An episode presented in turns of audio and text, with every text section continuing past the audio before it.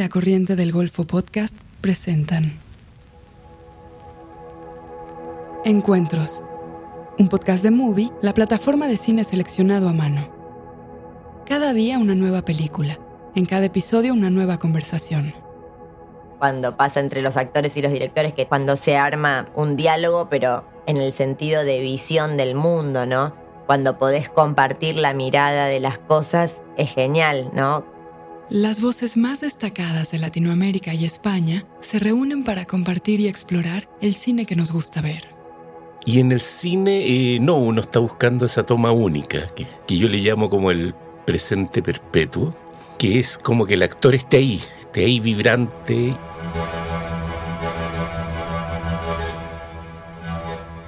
En este episodio se habla del vínculo entre un director y sus actores, una relación creativa llena de goce y admiración mutua. Rodrigo Sepúlveda es un escritor, director y productor chileno. A pesar de haber dirigido exitosas producciones televisivas en los años 80 y 90, debutó en el cine en 2002 y desde entonces ha cultivado una filmografía de corte humanista con la que examina el amor y los vínculos familiares, así como los prejuicios de la sociedad chilena. En 2020, estrenó en la sección paralela de Venecia, Giornate degli Autori, Tengo Miedo Torero, exitosa adaptación cinematográfica de la novela de Pedro Lemebel, protagonizada por Alfredo Castro en una de sus interpretaciones más brillantes y memorables. Por otro lado, Julieta Silverberg es una actriz argentina que ha trabajado por más de 20 años en cine, series, televisión y teatro. Debutó en el cine en La Niña Santa, el segundo largometraje de Lucrecia Martel. Con sobriedad y contundencia, Silverberg ha interpretado personajes que reflejan una gran ambigüedad. Ha protagonizado películas como Mi amiga del parque, de Anna Katz, La mirada invisible, de Diego Lerman, y Relatos salvajes, de Damián Cifrón, todas presentadas en reconocidos escenarios como Cannes, Sundance y Rotterdam, y la última nominada a los premios Oscar. También ha colaborado con directores de Chile y Uruguay como Adrián Viñez, Rodrigo Sepúlveda y Matías Vice. Tras trabajar juntos en Tengo Miedo Torero, Rodrigo y Julieta se reúnen para hablar del amor por sus oficios, de la escritura y del cine como una emocionante creación colectiva.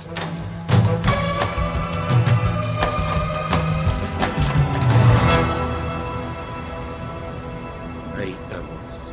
Ahora sí. Esto no escucho, ¿eh? Eh, Juli, Juli, un, dos, tres, escucho. probando. Escucho, pero esto no escucho, ¿eh? A ver esto. O sea, ah, a ver ahí. Espera, a ver, Ahí. hábleme. Hola, Julie. ¿Cómo estás? Bien, ¿y vos? Muy bien. Te estuve viendo en, en tus películas y vi La mirada invisible, que no la conocía. Ah, qué bueno. Y, y me gustó mucho. Me gustó mucho tu trabajo. Eras muy chica Muy chica. Jovencísima. y tienes una película en tus hombros, pero estás siempre en cámara, estás- trabajas mucho en la película. Y en, y en un personaje que es súper difícil encontré, sobre todo conociéndote a ti, hacer esta, esta Distinta. mujer tan distinta a ti.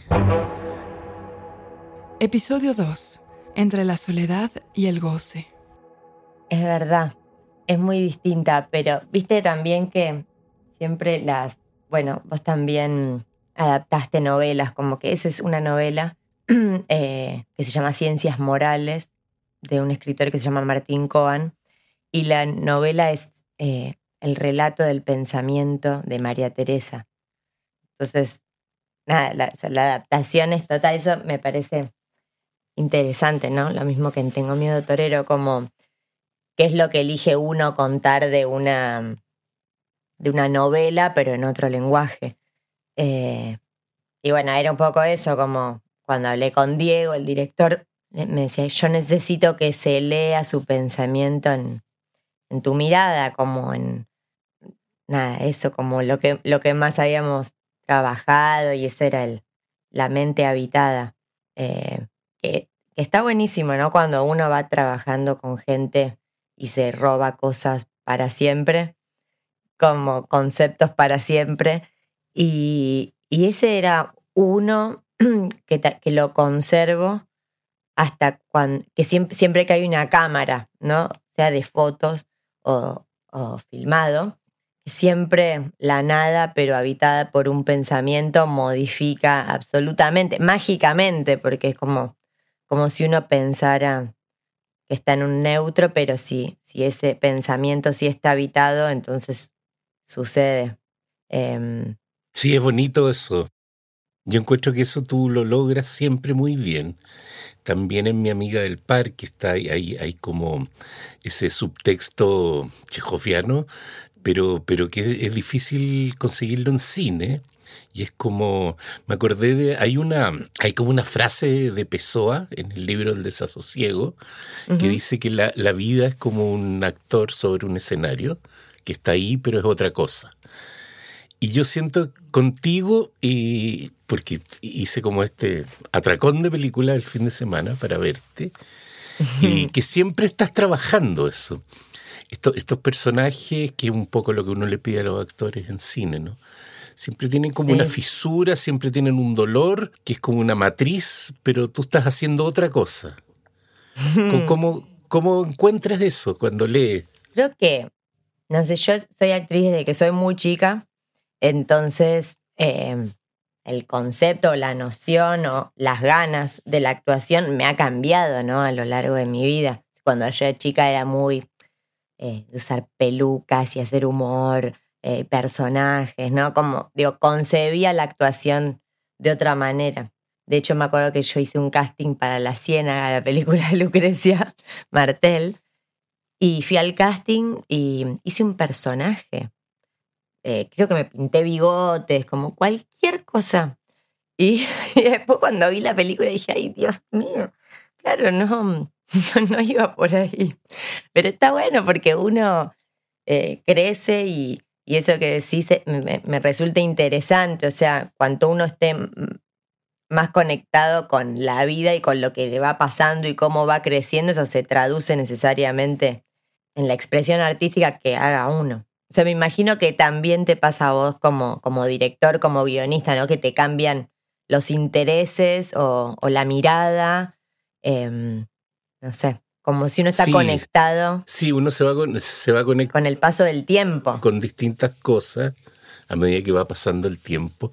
Pero también es bonito eso que uno siempre está volviendo atrás, como a esa infancia. La esencia de uno atraviesa todo, ¿no? Siempre, como... Pero yo también me vi todas tus pelis que, que no me había visto. Y mm, me encanta haber trabajado con vos y, no haber visto algunas películas y haberlas visto después. Y dije, claro, con razón nos íbamos a cenar después de filmar y nos íbamos a almorzar y nos extendíamos como la necesidad que veo en vos de la como de una amistad o de algo, o sea, de realmente conocer al otro para trabajar, ¿no? Como tus actores son tus amigos y eso es hermoso sí, eh, para mí eso es fundamental, realmente fundamental. Yo también leía una, una cosa que tú decías en una entrevista que no te gustaba esos ensayos para no fijar las cosas. Y yo a mí tampoco, a mí yo creo mucho en, en, lo que sucede cuando uno se instala en el set, están las luces, está la cámara. De hecho, de hecho eh, uno como, o yo como director de cine, a diferencia del teatro, lo que uno siempre está buscando y esperando es una toma única, una toma genial. En el teatro, que, que he dirigido dos veces, eh, tú después dices, ¿cómo estuvo? No, esto estuvo flojo, pero mañana lo arreglamos o el próximo fin de semana. Como que todo se puede reparar de algún modo. Y en el cine, eh, no, uno está buscando esa toma única, que, que yo le llamo como el presente perpetuo, eh, que es como que el actor esté ahí, esté ahí vibrante y que lo haga. Es así, tal cual. Y, me he dado cuenta, porque soy una persona ansiosa también, que, que entre otras cosas por la que no me gusta tanto esos ensayos tan acabados, es porque me da pánico que eso que tiene que suceder suceda en el ensayo. Total, quemarlo. Y, y claro, y, Yo como actriz imagino que te pasará lo mismo. Yo siempre quiero como verle la sorpresa al otro, ¿no? como algo que se... Hay un mosquito acá, que lo estoy... a ver si lo tengo visto. Em, como no quiero mostrarle a Rodri la escena que va a ser finalmente en el ensayo, si no tiene gracia, porque uno, no sé, siempre es espectador, ¿no? Incluso cuando está trabajando, o sea, yo como compañera de otros actores soy espectadora también en ese momento.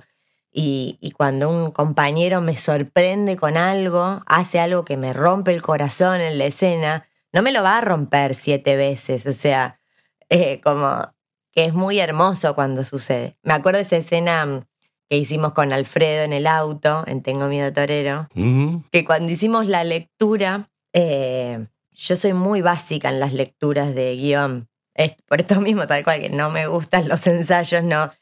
Se trata de lo, que sea lo mínimo, ¿no? Encontrar un tono, encontrar un vínculo y punto. Y después que suceda la magia. Nada, eso como. Y esa escena fue hermosa. Eh, y, y se armó y sucedió y fue una sorpresa. sí, para este, todos. Para todos. Pero bueno, tiene algo medio de eso, siento, como medio lo mágico que sucede en el cine, que me conecta con algo muy infantil a mí. ¿Qué cosa? No, como eso lúdico de cuando sos niño y te disfrazás y te encerraste en el cuarto y pues yo hacía grandes actuaciones en soledad, que eran mi juego, ¿no? Eh, pero que lo llevaba a fondo, fondo, a un nivel total y estaba un día entero jugando a un campamento con mi pareja y con mis amigos y tenía discusiones, el momento de la comida, acostar a los chicos, como mil situaciones, irme a dormir con mi pareja, muchas, muchas situaciones que yo no había vivido, ¿no? Que era tan solo un juego, pero que eso, cómo se arma uno, el la escenografía, me, peinaba, la ropa, como todos los elementos confluyendo que hacen a la fantasía y que obviamente cuando es un juego es imaginación y encontré un trabajo de grande que, que me realice todas esas fantasías. Qué bonito. Con el otro día justo vi una película que se llama 20.000 especies de abejas, que no sé si se, bueno, o sea, no sé ahora en qué instancia está, pero la nena protagonista em, ganó en Berlín como mejor actriz.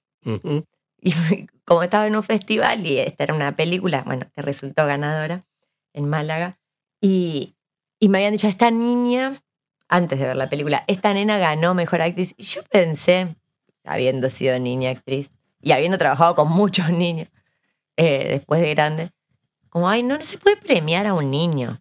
Es un pecado premiar a un niño. Por el resto de los actores de otras películas y por el niño, ¿no? Porque muy difícil darle un premio a un niño, cuando en realidad lo maravilloso que uno ve en la pantalla de un niño es su tan gigante ingenuidad. Su ser niño. Su, pureza, o sea, su, su ser niño, tal cual. Eh, Después cuando vi la película, dije, ay, yo hubiese dado cinco premios de mejor actriz. es increíble. La verdad, me quedé con ganas de conocer a la directora y decirle, háblame de esta niña sin parar, como, no sé cómo va a ser para ser grande después. No sé. ¿Y cuántos años tiene esta niña, aprox? Ocho. En la película es muy chiquita. Y actúa, actúa, actúa.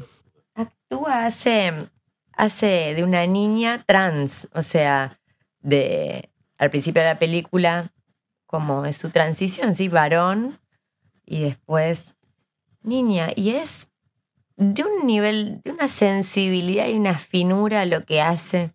Me volvió loca, como no entiendo cómo hizo para actuar, siendo tan chiquita como hizo para actuar eso. No hay unas escenas realmente conmovedoras y me llamó mucho la atención, como no no la sentí niña, la sentí un...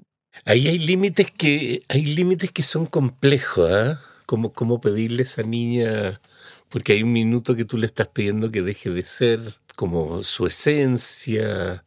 Que, que, sí, no me imagino cuál fue el trabajo realmente. Algún día... Claro, que gana de saber qué, qué, traía esa niña y que no. Sí, a la vez también me puse a pensar en esto que te decía, cuando, cuando yo era chica, pero por supuesto era en soledad, no era después lo que yo hacía actuando en las clases de teatro, para nada, pero sí en soledad eh, en estos juegos que me hacía, que eran puramente de actuación. Lloraba como descosida, o sea, y me miraba al espejo y, y me veías cómo se veía el sufrimiento, como la necesidad de observarme desde afuera y lloraba y estaba lo podría haber hecho, pienso, pero creo que era un juego más de la soledad.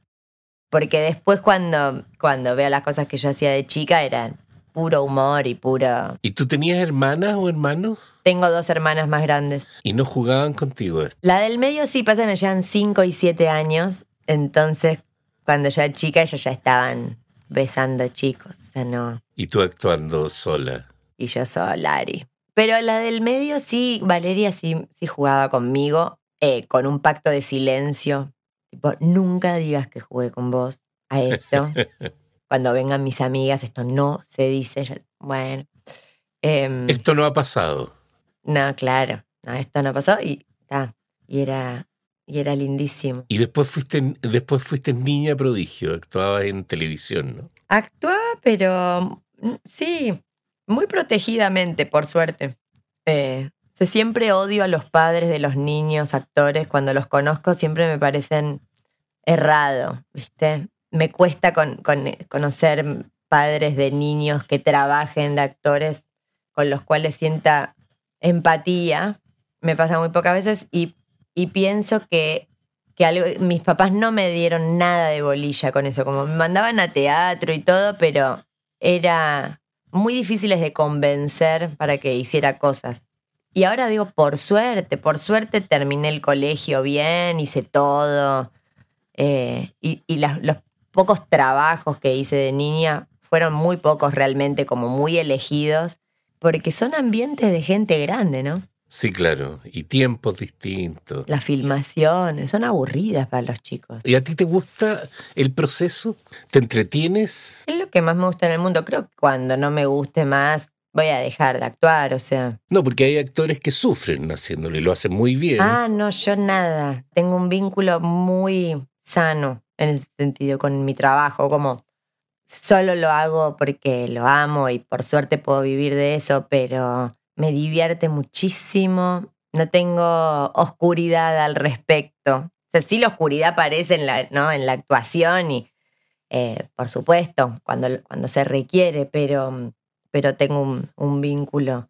Creo que, que, siempre tiene que ver que los primeros contactos que uno tiene con su trabajo determinan un poco cómo va a ser a lo largo de la vida. Digo, porque conozco otros actores de otras escuelas eh, más sufridos, con un goce en el sufrimiento, ¿no? Claramente, para llegar a algo, yo cero. ¿Te levantas feliz en la mañana filmando? Sí, me encanta. Eh, contale a, Liz lo que pasó con, las hermanas R, con Rosa. ¿Con qué? Del auto, cuando... ¿Me lo? ¿Me choreó el auto? Y fue como si te dijera, dejo la llave ahí, sí. vengo y no está más. Me chorean el auto, me chorean el auto, les digo a ella, me acompaña la policía, denuncia. Hizo la denuncia. Denuncia al seguro, angustia, quilombo. Sí, sí, sí, garrón. Una desesperación fue eso. A los dos días, aparece Rosa en mi casa con la llave y me dice, bueno, te saqué el auto. Se fue a Mar del Plata. 500 kilómetros hizo. Acabamos de escuchar un fragmento de Mi amiga del parque, de Ana Katz. Hoy la amo yo, a mi amiga del parque. Te encanta esa película, ¿no? Me encanta. Me encanta porque también ahí estaba casi viviendo yo el momento, o sea, había vivido hace, hacía cinco minutos todas las sensaciones del personaje, ¿no? Como que mi hijo tenía un año y cuatro meses y este personaje está puérpera. Em, así que estaba profundamente conectada, o sea, la tenía muy cerca y también soy, bueno, muy amiga de Ana, de la directora, y compartíamos con ella muchas charlas acerca de la maternidad, como que estábamos muy ahí, muy en carne viva con la película y muy divertidas. Y también me había contado el proyecto cuando mi hijo era bebé, bien bebé, que iba a ser él, mi hijo, en la película. Ya. Eh, y me encantó vivir el proceso de la película desde un momento, eh, eso, muy embrioncito, valga la redundancia, pero sí como cuando la película me dice, tengo una idea, me llama la atención esto, ¿no? Los parques y todas las madres de distintas clases sociales, cómo el parque reúne y es un lugar de, de encuentro, de libertad, de, de, calidez en un momento en el que uno está tan ajeno al mundo, tan abstraído internamente, ¿no? Perteneciendo aún y, y siendo funcional como esto que tenemos que seguir siendo funcionales, pero estás en Marte a la vez. ¿Y, el guion se fue haciendo de a poco mm. o, te llegó así terminado? No, se fue haciendo. Incluso me acuerdo que una vez Ana me llamó y dijo, ahora sí entendí la película, lo que quiero. ¿Qué es lo que quiero contar? Como que van y dejan a la bebé, o sea, la madre biológica se la deja, me la deja a mí, me dice. Y, y vos acompañás eso sintiendo como casi lo opuesto que la otra madre biológica, pero pudiendo acompañar y siendo parte, no sé, como algo eh, muy hermoso de las mujeres, ¿no? Como hay un... Hay varias cosas en esa película que me llaman la atención. Bueno, yo he sido padre cuatro veces, eh, pero, pero hombre. Uno, una de esas es como esta culpa que ella tiene de no darle pecho a su hijo. ¿Ah? Y, yo siento que cuando uno se transforma en padre o madre, aparecen en ese mismo momento, en el momento del parto, la culpa y el miedo. Insufrible, ¿no? Eso, es terrible. Sí. Como que uno deja de estar en paz en un punto. Sí. Siempre hay alguien a quien le debes lo mejor, como, o, que querés darle todo. No, y ese miedo que que hay una persona que depende de mí, no me puede pasar nada. Es terrible. Y, ella se enfrenta a eso, o sea, se le pierde en un minuto este bebé cuando se lo lleva Rosa. y, es muy fuerte eso, es muy fuerte. Y Tal cual. Por otro lado, esa culpa que ella tiene permanente con, con su hijo que está criando sola finalmente. Sí, es un momento de mucha soledad. Es lindo también la, el, como la aventura la idea de aventura ligada a la maternidad, porque siento que, que sí, bueno, el padre, los padres tienen un, o sea, el momento, ¿no? En el que los niños son muy pequeñitos, que, que sí están más ligados a la madre, como que están pegados por sí, claro. físicamente, em, no necesariamente por, por dar pecho o no, sino porque, bueno, ahí recién salidos y, como si a las madres se las alejara de la, de la noción de aventura, si las tuviesen encerradas en las casas y acunando todo el tiempo y bueno, no necesariamente. Bueno, de partida, además es curioso porque estamos hablando de esto y si alguien no ha visto la película parecería que es una tragedia y es una comedia también. Es una comedia. O sea, esas madres con sus cochecito en la plaza hablando, es muy gracioso. Es muy gracioso. Pero, pero también es tragicómico por lo que tú dices, son como un mundo súper en ese minuto de sus vidas, pequeño, encerrados, como en este microorganismo que es el bebé. Y como que todo gira en torno a eso. Pero es muy gracioso como lo hacen en la película. Es muy graciosa. La verdad que es divina, sí. A mí me, me encanta. Encuentro ahí, sí, en un, cuando pasa entre los actores y los directores, que también me pasó con vos, cuando, cuando se arma un diálogo, pero en el sentido de visión del mundo, ¿no? Cuando podés compartir la mirada de las cosas, es genial, ¿no? Como de la manera en la que uno mira el mundo, la manera en que se mira una tragedia, la manera en que se mira el humor y cómo todo eso está íntimamente vinculado. Hay una cosa que también me sorprende, sí que me sorprendió al verla, que una cosa que, que pasa en Argentina y que no pasa en Chile. Y es que en Chile la barrera social de esa mujer que vende sándwich en, el parque no permitiría esa relación estrecha que crea con, con ella. Y aquí ese mundo es el mundo son distintas clases sociales que nos... No se tocan. Simplemente no se tocan. Que eso es lo que me encanta de Buenos Aires, que tú vas a un café y está el taxista tomando café y el señor muy cheto al lado tomándose otro. ¿Y con qué pensás que tiene que ver eso? Yo creo que tiene que ver porque ustedes son más cosmopolitas. No, no, no, no pasa la cosa por, por, por, por clases, sino que pasa mm. por otros lados. Pero eh, es atractivo ese mundo porque finalmente ahí en ese parque em, es como, son todos iguales, como la mafalda cuando van a la playa y están todos en traje de agua, es como... Eh, Tal cual. Y son madres con niños en una plaza. No no hay diferencia. no hay diferencia. Pero ese personaje de Rosa me encanta. Sí, es buenísimo.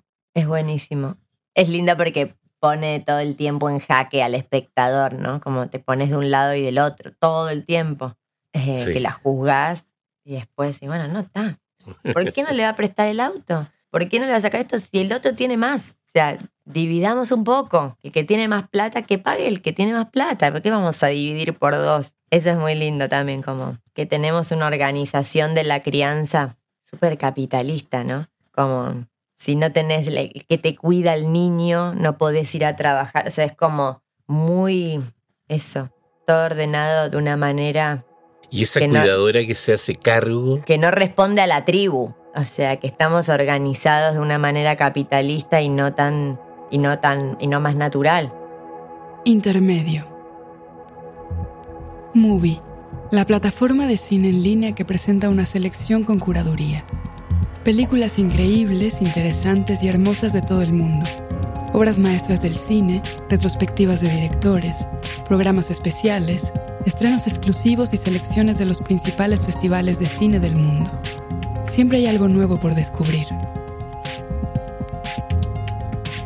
Para ver lo mejor del cine en streaming, visita movie.com diagonal encuentros y prueba Movie gratis durante 30 días. Esto es mubi.com diagonal encuentros para obtener 30 días del mejor cine gratis. En este espacio, Rodrigo Sepúlveda y Julieta Silverberg hablan de algunas de sus películas favoritas. Una vez al año tengo que ver The Commitments y veo High Fidelity. Me gustan todas las películas con bandas de rock, me gustan todas las películas, como que me gustan todas las películas eh, irlandesas desde siempre, desde que en Loach en adelante, todo lo que pasa en Irlanda me parece ya fascinante. Sí, las películas de música o, de músicos también. Eh, Almost Famous para mí es una película que me encanta ver. Quedo feliz después de ver The Commitments. Totalmente. Sí, eso, eso. A mí también, me encanta la música y pienso que podría haber sido música de no haber sido actriz. Y hay una película que a mí me vuelve loca, que siempre me encantó, Magnolia. Eh, sí. De Paul Thomas Anderson, que me vuelve loca, me encanta, también la vi mil veces. Y la música me fascina de esa película. Y después, tiempo después me enteré que la música fue anterior a la película. Y es increíble, porque viste que te acordás escenas con canciones y es un musical en un punto por él por el íntimo diálogo que tiene la música con, con lo que sucede. O sea, no podés separarlo. Y era un disco antes. O sea, la música estaba hecha antes que la película. Me sí, en él, en él la música es súper importante. En Licorice Pizza también. La banda sonora. Ay, qué linda esa, sí. Hermosísima. Sí, son bandas sonoras que son impresionantes. Y eso, eso, eso a mí me gustaría, fíjate. Muy Hacer una película que, que, que, que tenga que ver con ese mundo de la, de la música y de los músicos. Me encanta. Adaptar Stephen Frears, todo, ese mundo es muy, muy atractivo. Sí, sí. Me, hay películas que, y hay directores que yo sigo.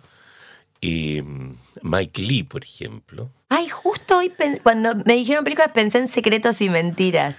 Yo también. ¡Ay, qué loco! Eh, sí, no, totalmente. De hecho, lo tengo ahí googleada eh, hoy día, la mañana. en esa película hoy a la mañana. Sí, sí. Yo, yo estoy viviendo en la playa, como a ciento y tantos kilómetros de Santiago, y venía para acá y me pregunté, ¿Secreto y Mentira será el nombre en inglés? Y, lo busqué. Secrets and Lies, sí. Secrets and Lies. Porque la a veces vi chica esa película. Yo la he visto muchas veces, una película que me, me gusta mucho y he leído entrevistas a Mike Lee y cómo trabaja esa película, bueno, y muchas. Pero, pero esa en especial a mí me, me, me marcó mucho, me marcó mucho las ganas de, como una forma de trabajo y de dirección. Eh, y encuentro que esa película tiene una cantidad de cosas hermosas en términos de, dirección de actuación y de actuación ah, bellísimo. en sí misma. De hecho, Lee hace una cosa que es súper atrevida. Yo nunca me he atrevido a hacerlo. Y es que le esconde, el, le esconde información vital de la película a los actores en búsqueda de eso que estábamos hablando al inicio, en búsqueda de ese momento absoluto e irrepetible. Y en Secrets and Lies eh, está esta mujer que, entregó una niña en adopción y se va a encontrar con ella 20 años después en esta estación de, de trenes en Londres y no la, y no la conoce. Bueno, el, en Lee no le dice a la actriz quién era la actriz, quién era su hija. Ay, genial. Y le dice, la vas a conocer ahí, cuando llegues a la estación de trenes. dice, pero ¿cómo la voy a reconocer?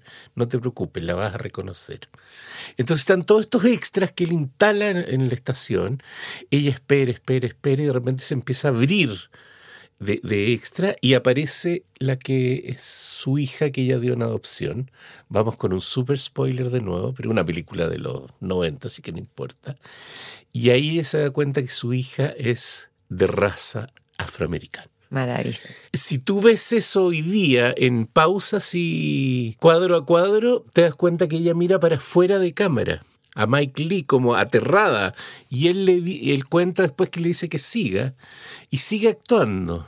Pero ella se entera en cámara eh, de, quién es esa hija. Y es impresionante, encuentro que es un desafío para un actor o actriz enorme. Maravilla. Y en Vera Drake, Lee hace lo mismo. Eh, todos los actores, toda la compañía saben que Vera Drake hace algo que es eh, que está prohibido, que quiebra mm. la ley de algún modo, pero no saben qué es lo que ella hace. Y cuando llega a Scotland Yard a detenerla a su casa, en ese minuto toda su familia se entera que lo que ella hace es abortos clandestinos. Entonces las, las reacciones que ella hizo son auténticas. Son de verdad. Y son reales. Segunda parte. Cuando vi ahí, Padre Nuestro, la escena en la que todos explotan que me encantó y qué hermoso actúan Cecilia y Amparo y Luis. Em, y pensé ahí, claro, cuando, que cuando yo lo conocí a Ñeco en otra película, me dijo, vas a trabajar con Rodrigo, te vas a enamorar. Eh, y así fue. Eh, como que los actores te amamos porque, porque vos también das un lugar, como, como que te copas con la, con la propuesta y, y, la actuación es muy importante en tus películas, como... Es que a mí los actores me sorprenden siempre tanto y nunca dejan de, hacerlo y yo nunca dejo de, agradecerles. Encuentro que, hay una valentía en la actuación que, hay que estar bien loco para, hacerlo, como lo hacen ustedes. y, creo que el, lugar del director neto es ese, el, trabajo con actores. Yo pienso que todo el resto uno lo puede conseguir, arrendar, buscar un buen director de foto, buenos escenarios, pero el trabajo que compete al director es el trabajo que hace con los actores y que es un trabajo que se hace, que yo no lo sé hacer solo, lo sé hacer solo en conjunto con ustedes. Y eso me encanta porque porque cuando uno va descubriendo con el otro, empiezan a pasar cosas y que son divertidas, dan risa. Total. es gozoso. ¿Vos cuándo empezaste, en qué momento dijiste mm, que te interesaba el cine en su totalidad? No sé si como director o si antes te gustaba otra cosa. Yo empecé súper tarde. Yo quería ser director de cine o fotógrafo fijo me gustaban mucho los recitales de rock, quería ser fotógrafo también de, recitales. Pero en Chile estábamos en plena dictadura, nos metimos en política muy chicos, muy jóvenes, y fuimos viejos muy jóvenes. Entonces yo fui padre a los 23 recién cumplidos. Muy joven. Muy joven. Entonces tuve que trabajar mucho tiempo antes y de verdad en cine, cine entré como a los 40 años. Ah, grande, Ro. Antes, claro, por eso tengo tan pocas películas, tengo seis películas. Antes trabajé para mantener a, mis hijos y a mi familia. ¿Y de qué trabajabas? En televisión. Estudié literatura. Para mí haber estudiado literatura, que no terminé porque fui padre, fue sumamente importante hasta el día de hoy. Yo me siento muy cercano al mundo de la literatura, al mundo de la lectura. Eso que tú tenías de, de actuar de niña, yo lo tenía de leer. Yo habitaba los mundos que leía y los sigo habitando de una manera también como de mucha, mucha fantasía. Leía y soñaba con lo que estaba leyendo y me asustaba con lo que estaba leyendo y viajaba con lo que leía de una manera también muy fuerte. Y después trabajé en televisión. Y, dirigí, llegué a dirigir en televisión también muchas cosas. ¿Qué sentís que hubiese sido si no, de no ser director? ¿Qué habría hecho? Sí. Eh, probablemente tratar de escribir. Sí, escribir. Novelas. O algo, sí. Pero lo haces también. Lo hago en los guiones, en las adaptaciones, me ha tocado adaptar y me ha tocado escribir mis guiones. Padre Nuestro, Aurora, lo escribí de cero. ahí hay un momento que, es muy lindo, que, es el de la escritura, pero es muy solo, muy solitario. Y, yo, como tú, soy un ser social también. Me, encanta. Eh, me encanta estar con gente, me encanta co-crear y si se pudiera escribir conversando, yo sería mucho más feliz. Ay, total. La escritura solas. Yo me acuerdo de haber estado escribiendo diálogos de Aurora y sufriendo de una manera adolescente, a mis cuarenta y tanto en ese minuto. Em, mientras que, el conversar textos me encanta. Si existiera ese, ese modo, sería perfecto. Bueno, en, cuando la, única vez que yo escribí, que participé de un, de un, proceso de escritura fue con Echi y con Nacho y con Esteban, eh, que escribimos Las Fiestas, película que, se estrenó ahora, finalmente, que le hicieron, y que mm, era de una madre que hace Ceci Roth eh, con sus tres hijos. Y, mm, y cuando le escribíamos, ninguno de nosotros era guionista, o sea, éramos actores y y tal, entonces dijimos, bueno, ¿cómo escribimos? Y nos poníamos a grabar así y actuábamos. Entonces improvisábamos y después lo bajábamos.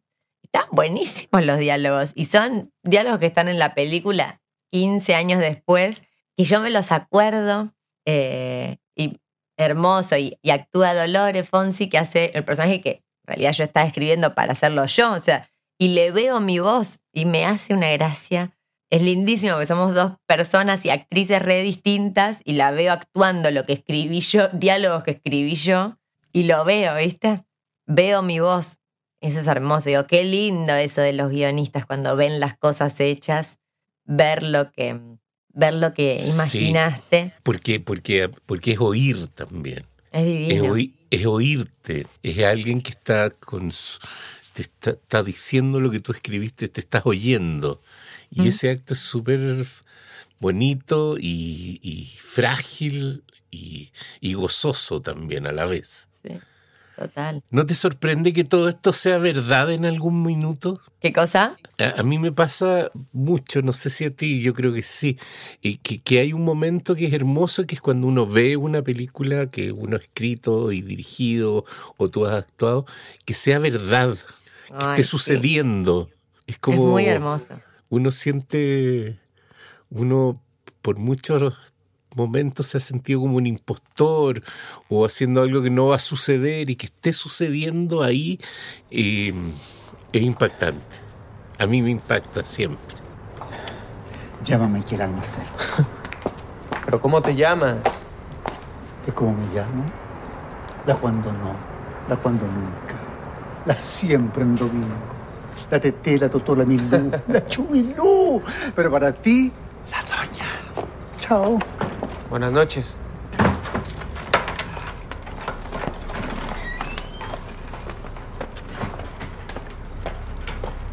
Chaparrito.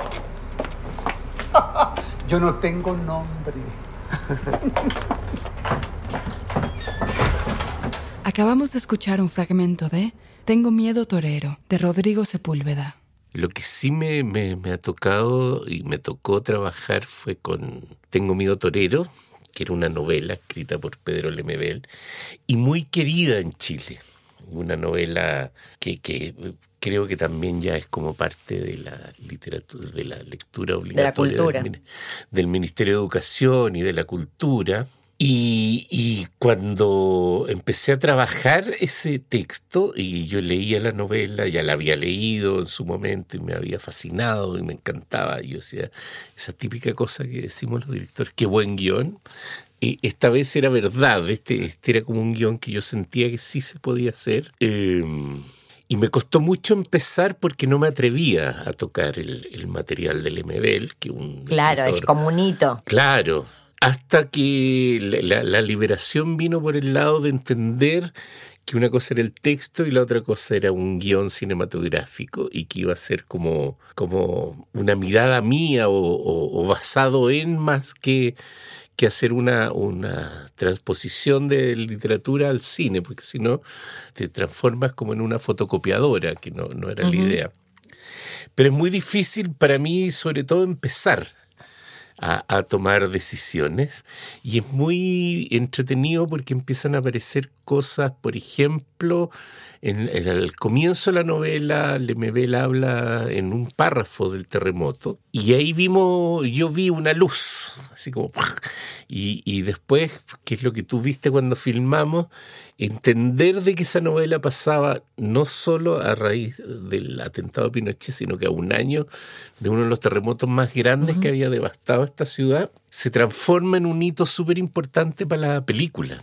total. Que es construir, y, era como una metáfora de, la sociedad y del mundo que estábamos viviendo, una ciudad, una ciudad que estaba en el suelo, rota por un terremoto, era eh, interesante, pero, pero eh, lo que más cuesta es empezar, encuentro yo, en, en este mundo de la adaptación y encontrar lo que es lo cinematográfico y lo que es lo literario. ¿En qué momento, Ro, te da melancolía la finalización de un proyecto? Cuando terminas el rodaje o cuando la estrenas o cuando terminó la gira de la película? Hay varias etapas. La primera, uno está muy solo cuando uno escribe o adapta, en el caso de Torero, y que estás tratando de meterte en la cabeza de otra persona, en este caso era de Lemebel, escritor chileno muy, muy querido además en Chile. Y después viene el rodaje, que es la fiesta, que es el goce, y llegan los actores, yo voy a Buenos Aires, te conozco a mm. ti, conozco a Echi, vienen otros y nos juntamos a, filmar y, a ponerle vida a todo lo que hemos ido hablando y a nuestros deseos, nuestros anhelos. Y es una fiesta permanente.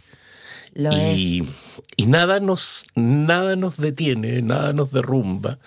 Llega a producción y dice, no, no está la casa, no importa, lo hacemos para el otro lado. Y, hay un ambiente festivo y de goce permanente. Es precioso, no siempre, ¿viste? No siempre y nos vamos conociendo y nos vamos enamorando y uno va sabiendo del otro y los otros saben de ti y, y después viene el montaje y ahí viene como un momento que, que, que una caída fuerte. y que es ver el material con una persona que gracias a Zeus no estuvo en el, en el rodaje, entonces tiene una mirada súper fría y distante de lo que tú hiciste. Entonces, pero este, esto no se entiende. Claro, no está mirando con el amor Claro, es que eran las 2 de la mañana y estábamos, no sé, pero la escena no se entiende. O no hiciste un, o no hiciste un primer plano acá, mm, no, porque había que ir. Ah, no hay primer plano. Y, empiezas a sentir todas las debilidades y todas tus fragilidades y, te empiezas a sentir un poco estúpido, además de, no haber hecho cosas que eran obvias que habían que hacer. Entonces siempre es como... Qué difícil ahí el momento del montaje. Siempre pienso en los directores. Yo no podría ver una película 100 veces. O sea, perdería criterio a la cuarta vez, cuarta versión que me mostraste. Digo, ¿sabes qué? Elegí vos, porque yo ya no sé qué es bueno y qué es malo. O sea, no. Qué capacidad realmente de abstracción y de. Pero es que hay un momento ahí también que uno se encuentra con el material después que pasa este primer periodo y, que empieza a trabajar con la montajista. Eh, a mí me gustan las montajistas mujeres, siempre he montado con mujeres. Y, y, ahí empieza como otra relación y que es muy bonita y es muy grato llegar en la mañana a un lugar hacer un café, sentarse y ver la película entera y después empezar a corregir y al otro día entera y después corregir. Y todos los días la ve, a mí me gusta verla entera, todos los días. Y empiezan a aparecer cosas y te empiezan a hablar cosas y empiezan a aparecer cosas que tú no habías visto. Y eso es, eso es muy hermoso también. Qué hermoso cuando en la edición se da vuelta el guion, ¿no? Algo que cambia una parte de la historia, como que tenés que estar permeable a, a decir, a, resignar cosas, decir, esto está mejor, así es mejor. yo creo que lo más extremo que me ha pasado fue con Aurora.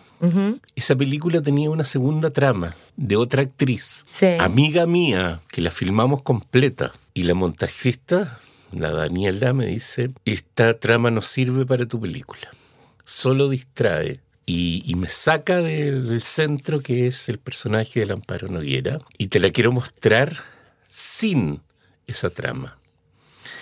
Y me la mostró, ella lo había hecho en la noche y de verdad funcionaba mejor la película. Y, tenía que tomar la decisión, uno, de sacar una trama, que una película que yo había escrito que me había demorado como ocho años en escribirla, y dos, llamar a mi amiga actriz y decirle que ya no iba a estar en la película. Terrible. Y lo hice, finalmente fue como cortarse un brazo. Y lo hicimos y, y la película funcionó mejor y me tuve que juntar con esta amiga y decirle te saqué de la película. Es de las cosas más difíciles y dolorosas que he hecho en mi vida. Qué valiente, qué doloroso, y sí, porque es hermosísima la película, me encantó. Y tenía una pregunta de Aurora Ro, porque después leí que vos, que bueno, que habías leído esta noticia, ¿no? Que había sucedido esta mujer. Eh, pero el hecho de que ella estuviese buscando una adopción también era, no era de, la historia real, ¿o sí? Sí, ah. no, la historia real es mucho peor que la película. Em, la historia real es bueno, la película nace a partir de ese artículo que yo leo en el diario, en un periódico que dice que, que una mujer pide adoptar a un bebé encontrado muerto en un basural para enterrarlo. Y, no sé por qué me obsesioné con la historia, me gustó, encontré que tenía un, una fuerza, una cosa impactante. Y empecé a investigar hasta que llegué a ella llegué a ella y le pedí conocernos y juntarnos y nos juntamos. Ella vivía fuera de Santiago, como a 900 kilómetros en el sur. Y nos sentamos a, una vez que ella vino y nos juntamos a tomar un café. Y estuvimos más de cuatro horas conversando. Y la historia era que ella, la historia real, ella había estado en unas manifestaciones en el centro de la ciudad había sido detenido y había sido violada y había perdido su útero en, en, esta violación y no podía tener hijos. Luego que se repone, que se rearma, muy chica, se enamora, tiene esta pareja y están buscando adoptar y no le dan una adopción porque, porque siempre falla el test de adopción por problemas psicológicos hasta que encuentra esta noticia ella también en un periódico de Puerto Montt. Y va donde el juez y ahí, y ahí está lo que cuenta la película de esta mujer que... Y, y, yo lo leí y encontraba que todo era tan, tan difícil, tan duro y tan imposible. Y decía, el público esto no lo va a creer. Y uno se pone a leer y a investigar y descubrí que en Europa, por ejemplo, hay como tres ciudades, en India hay como ocho ciudades, donde han hecho una especie de boxes eh, públicos en las afueras de los hospitales donde tú puedes dejar tu bebé si no lo quieres tener. Y suena una campana y gira y es como, como, como una, eh, un lugar, de, un receptáculo para dejar niños recién nacidos que, que sus madres en ese minuto, que es un minuto eh, de un salto hormonal gigantesco, pueden tomar decisiones de las cuales después se arrepienten. Entonces es algo que sucede mucho en el mundo y que está ahí. y, fue muy sorprendente para mí hacerlo. Fue muy sorprendente meterme en esa historia, además, en ese cuento. Me, me, me, costó mucho. Es durísima. Me costó, escribirla, me costó hacerla. Es duro porque ella como que abandona, a partir de que se centra en, en poder darle una sepultura a este bebé, también queda corrido el objetivo de adoptar un niño para criar. O sea, ella sabe que al entrar en ese mundo pierde toda posibilidad de que el Estado... Pienso que también abandona esa posibilidad porque no la ve, porque se ve que viene hace mucho tiempo con esto y no hay un amparo para, para ella. O sea, no, no se lo están dando. Lo, lo, otro que, es bastante impresionante, así como de la realidad, es que ella, eh, después que sale en la prensa esto, después se hace esta película, y la empiezan a llamar por otros bebés que aparecen en otros lugares de Chile, y ella ya en lo personal ha enterrado más de siete. Qué locura. Sí, y, con la película sí se produjo un cambio en la ley en Chile, y es que a los padres, eh, que, que fue una cosa colateral, en, Chile cuando nacía un bebé y moría, no, no, eran cremados. Y se lo entrega, ahora se lo entregan a los padres si es que lo quieren enterrar. Y todo, el tema de la, de la, sepultura aparece ahí en la película, después cambió la ley y todo. Y fue fuerte hacer eso, una ese función, trabajo. Una función colateral, la película. Fue fuerte ese trabajo, sí, sí. Y, fue fuerte para Lamparo también, para la actriz. Me encanta cómo está ella, ahí está increíble, hermosa. también esto, como cómo se luce, pero qué poco endulzada que está con, ¿no? Como es. Sí. Muy, no sé, eso. Está muy, esto, al servicio de la historia y no del lucimiento actoral, y eso hace que se luzca enormemente. No está, digo, no está envuelta en el drama, sino que está en el personaje y con su concentrada en lo que necesita lograr el personaje, ¿no? Concentrada, como... Sí, es difícil no, no manipular. no desviarse con, con el narcisismo de los actores, como no hay narcisismo. Eh, eso es lindísimo. Sí. Bueno, Ro, eh, hagamos una película pronto. Pronto.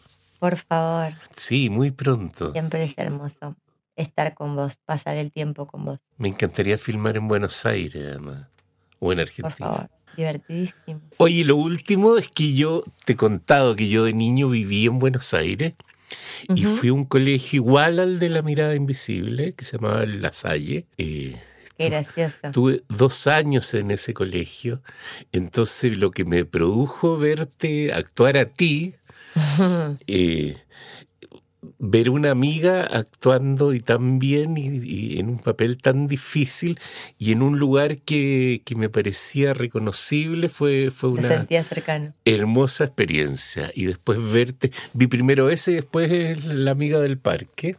Mm. Y qué linda tu, tu evolución, qué bonito tu trabajo, me encantó verte. Y verte ahora, conversar, como cuando nos vemos. Hermoso, Ro, para mí también. Sí.